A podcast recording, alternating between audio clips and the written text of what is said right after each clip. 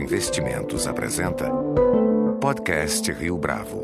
Este é o podcast Rio Bravo, eu sou Geraldo Samor. Nosso convidado de hoje é um economista que tem feito reflexões interessantes sobre o papel dos bancos públicos, os desafios da inovação e a armadilha da renda média, ou seja, a dificuldade do Brasil em ter uma renda per capita igual à de economias desenvolvidas. Otaviano Canuto é o Senior Advisor do Banco Mundial para os BRICS, um cargo criado pelo atual presidente do banco para gerar mais pesquisa sobre as maiores economias emergentes. Otaviano já foi o vice-presidente do Banco Mundial, responsável pela Poverty Reduction Network, uma divisão do banco com mais de 700 economistas e outros profissionais lidando com política econômica, redução da pobreza e igualdade de gêneros. Ele também foi diretor executivo do Banco Mundial entre 2004 e 2007 e antes disso, secretário de Assuntos Internacionais do Ministério da Fazenda na gestão Antônio Palocci.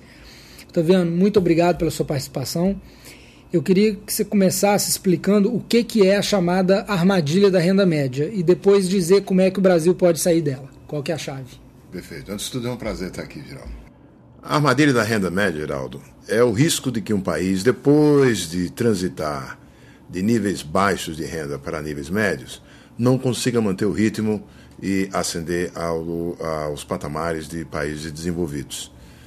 Há coisas em comum uh, em todos os casos de transição de renda baixa para renda média, uh, a transferência de pessoas de atividades de subsistência para atividades modernas, em geral nas cidades, grandes aumentos na produtividade total, Uh, até porque os trabalhadores não precisam ganhar muita escolaridade, usa-se tecnologias existentes, etc. E tal.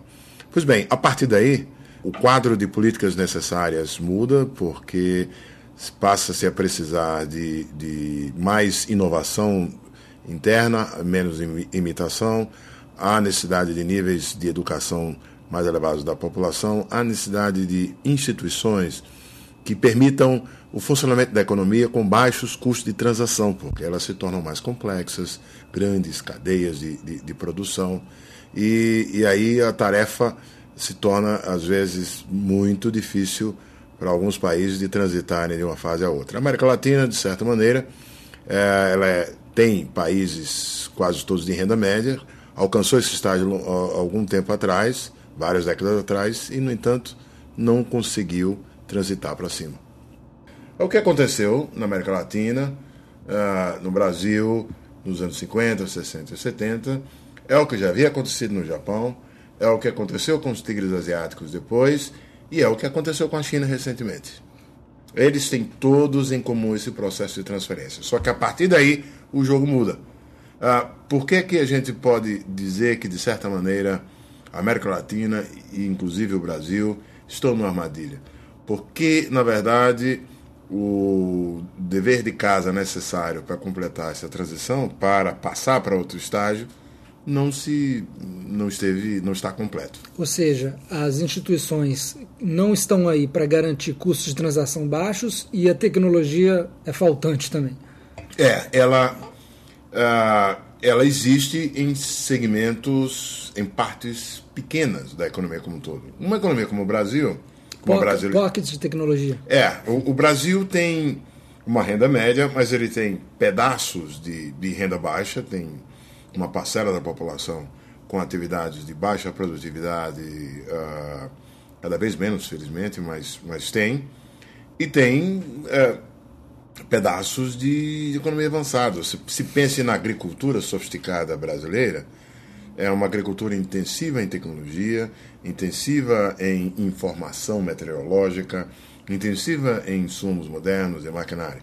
Pense-se na, na capacidade de produção de petróleo em águas profundas, uh, uh, em que ou a Embraer. A Embraer é também um excelente exemplo de, de, de, de, de uma cadeia de valor agregado global que está sob o comando por conta da capacidade de design dos aviões, etc. E tal. Mas esses pedaços, essa parcela da população ocupada nessas atividades de alta renda, não é suficientemente grande para permitir a subida do, do, nível de renda como um todo. Ou seja, a Bélgica da Belíndia tem tecnologia, a Índia da Belíndia, da Belíndia não tem. Mas Exatamente. como trazer tecnologia para a Índia? Ou seja, Você desenvolve localmente ou você importa o que há no mundo?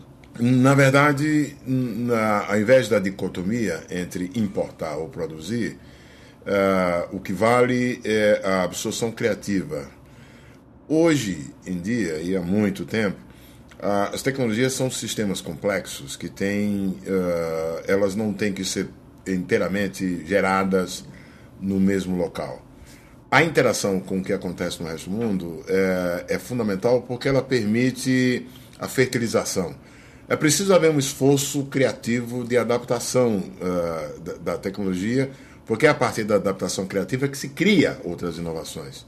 Na verdade, não há anteposição entre a, a imitação e a inovação, desde que a, a, se vá além do mero processo de utilizar tecnologias padronizadas Agora, sem agregar nada. Mas você pode dar um exemplo de como fazer essa absorção criativa? em alguma cadeia ou em alguma uh, indústria? Eu acho que, que todos os exemplos que eu dei, uh, os três casos de exemplos que eu dei de pedaços de, de, de economia, elas são todos exemplos disso. Embraer. Embraer, o petróleo, a capacidade de produção da Petrobras uh, e a agricultura. Agora, o Brasil hoje está abraçando com bastante atraso essa agenda de investimentos em infraestrutura mas os economistas estão divididos sobre o verdadeiro efeito desses investimentos sobre a produtividade.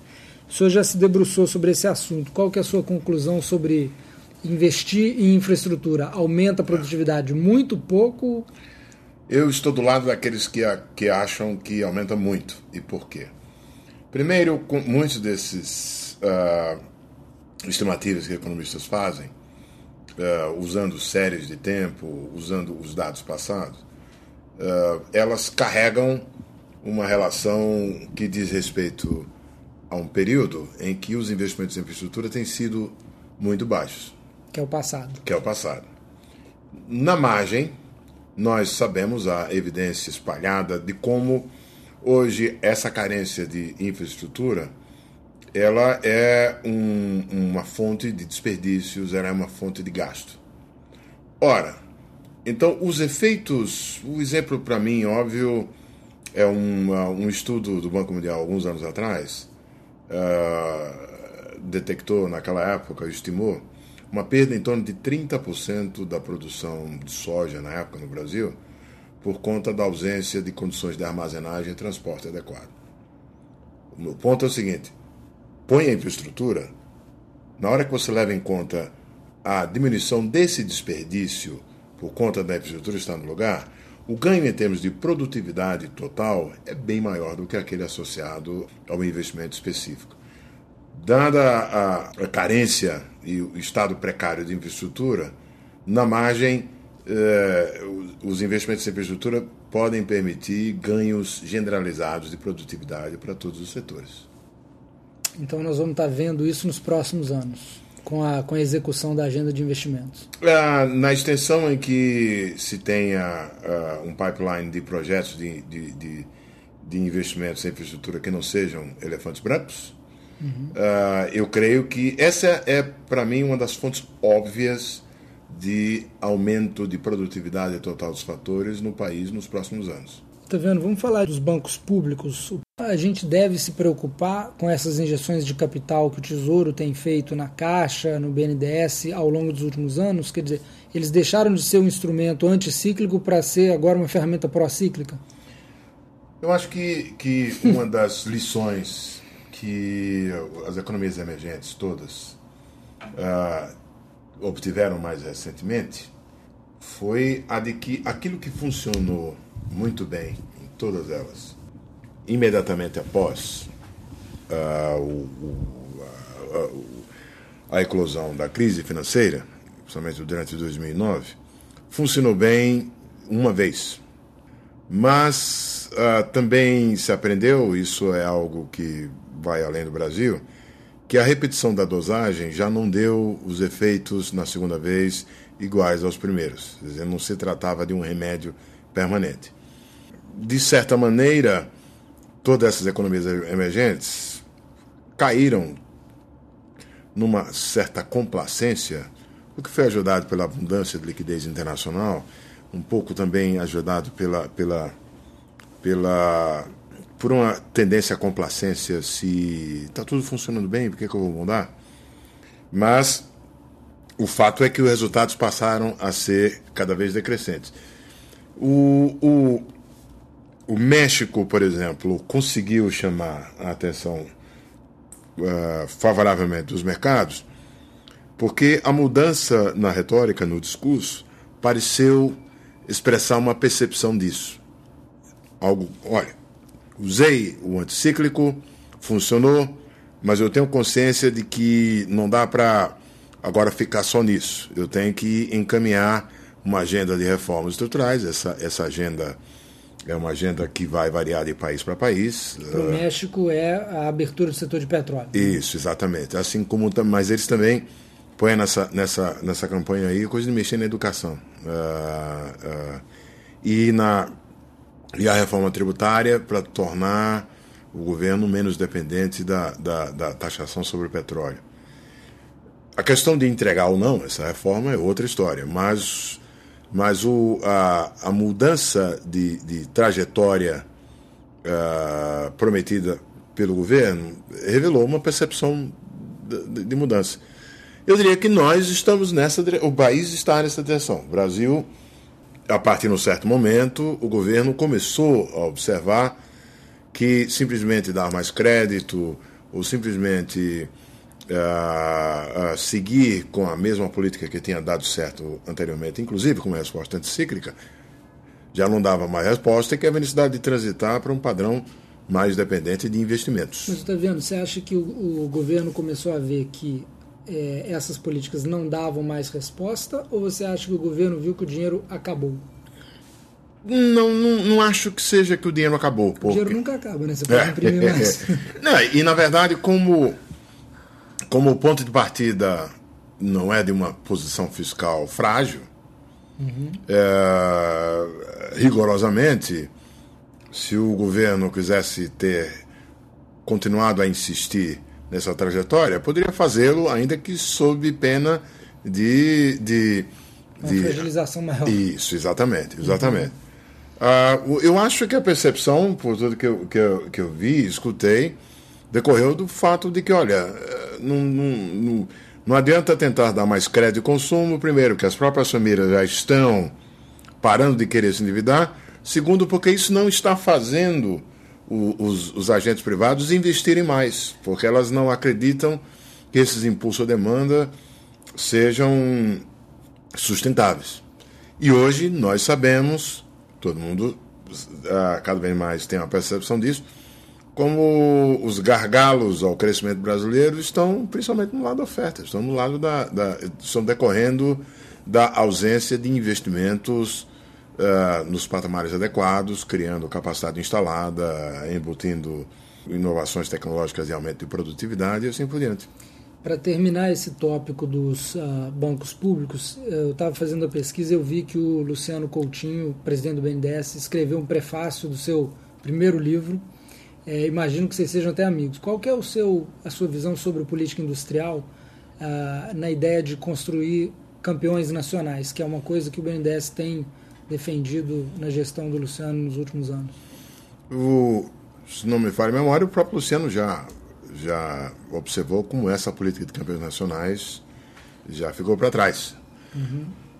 O que ocorre, é, lembrando aqueles dois critérios que mencionei, na medida em que se tem que exercitar a seletividade, uh, na medida em que se tem que, que averiguar com certeza o que é que é adicional e o que é que não é, o fortalecimento de campeões nacionais em, em áreas, em segmentos nos quais existem disponibilidades de financiamento, uh, tem menor adicionabilidade. Retorno. Adicionabilidade, é, é. Eu acho que eu, eu, eu quero crer que a resposta inicial do BNDES foi ainda num conteúdo uh, anticíclico. Mas, mas acho que já ficou para trás uh, a ideia de campeões nacionais. Agora, eu estou vendo, você mencionou é, a complacência das políticas econômicas nas economias emergentes de um modo geral. Você escreve lá nos Estados Unidos uh, para o site do Rubini que é um ótimo lugar para você monitorar crises que estão vindo. Ah, na sua avaliação, essa, esse abandono de uma rigidez nas políticas que tem havido de forma geral nos emergentes está é, tá semeando aí alguma crise para frente ou você acha que ainda é uma coisa tão é, muito tá. na margem e que esse risco ainda não está no radar? É, eu, eu, a única ressalva que eu faria, no, no, que eu próprio observei enquanto emergente geral, é o caso da China, porque uh, é fato que a China também uh, foi complacente e todo mundo teve receio do, do, do abismo.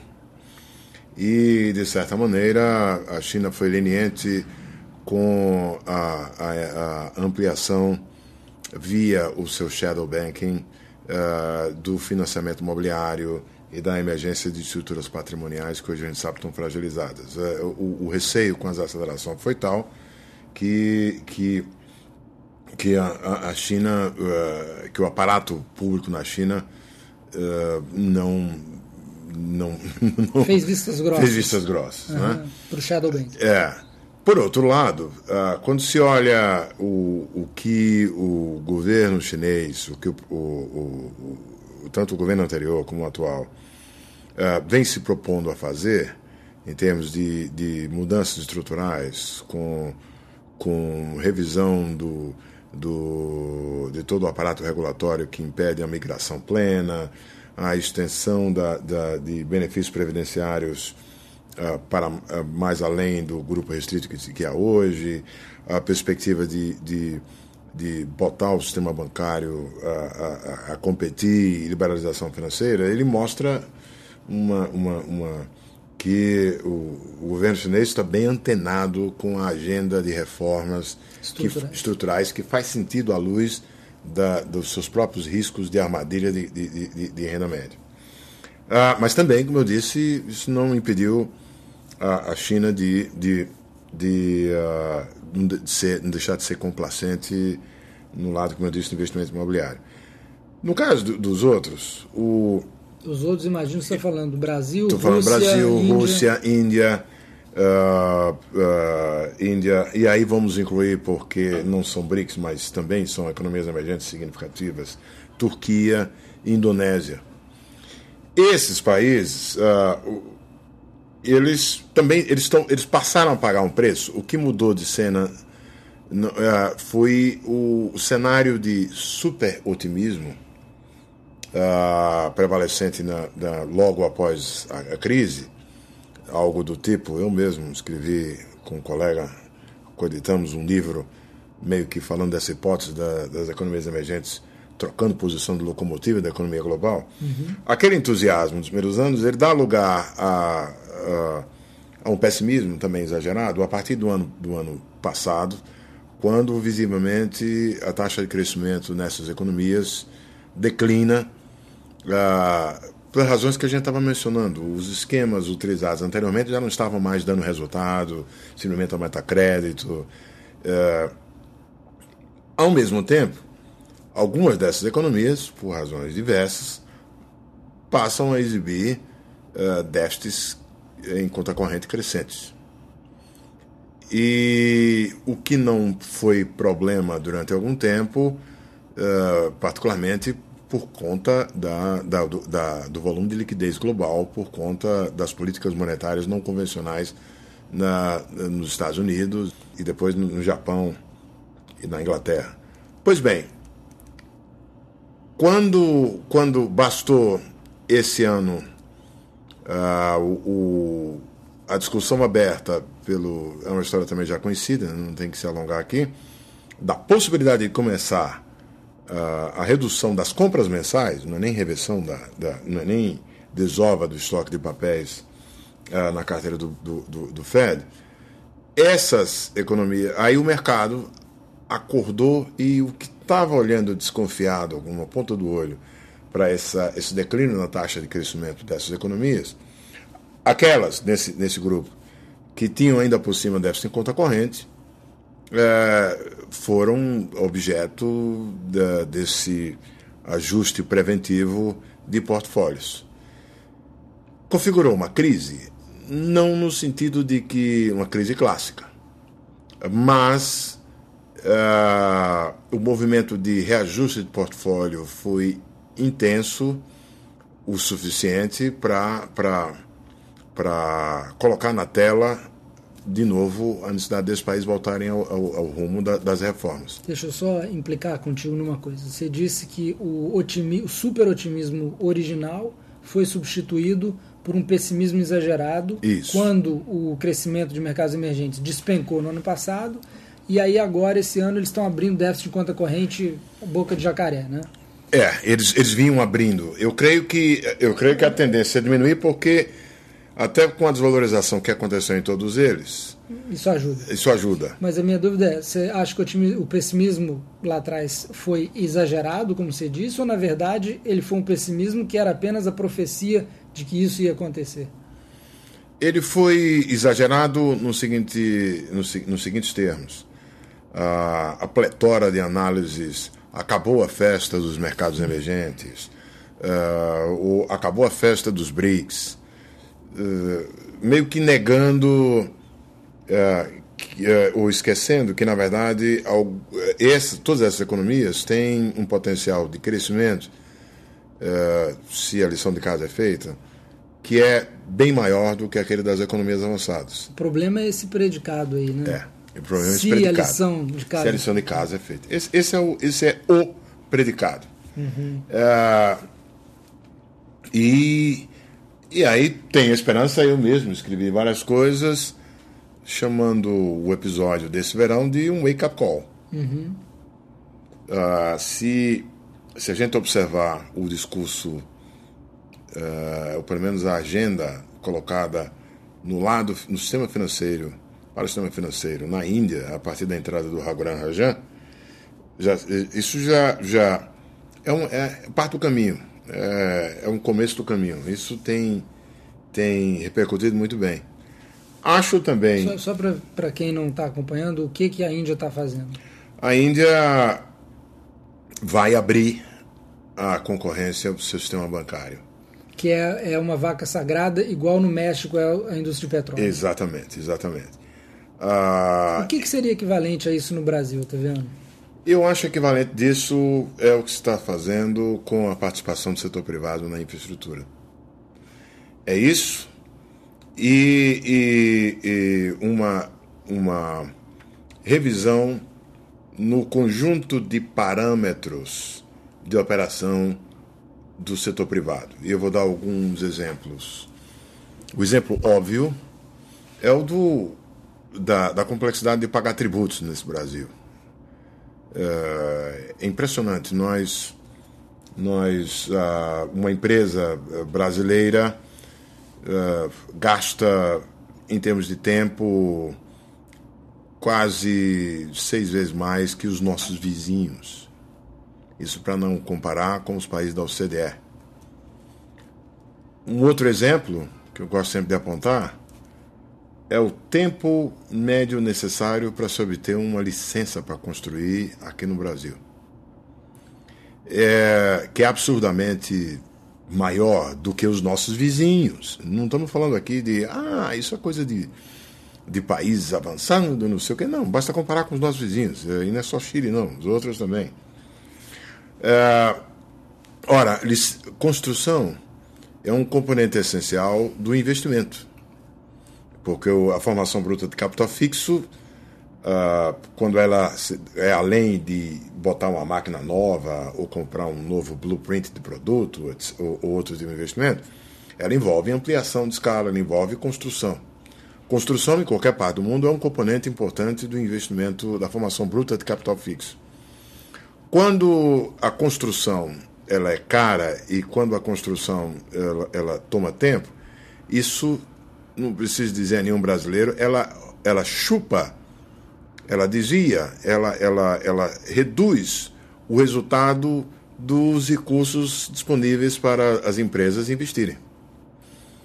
E nós ainda temos, ainda, ainda há no Brasil, um conjunto, uh, regulamentações, uh, submeter a um crivo, você não consegue nem entender porque é que elas existem. Elas estão lá uh, porque alguém colocou uh, em algum tempo atrás, por alguma razão, às vezes, que, que já, já deixou de, de existir, deixou de ser relevante.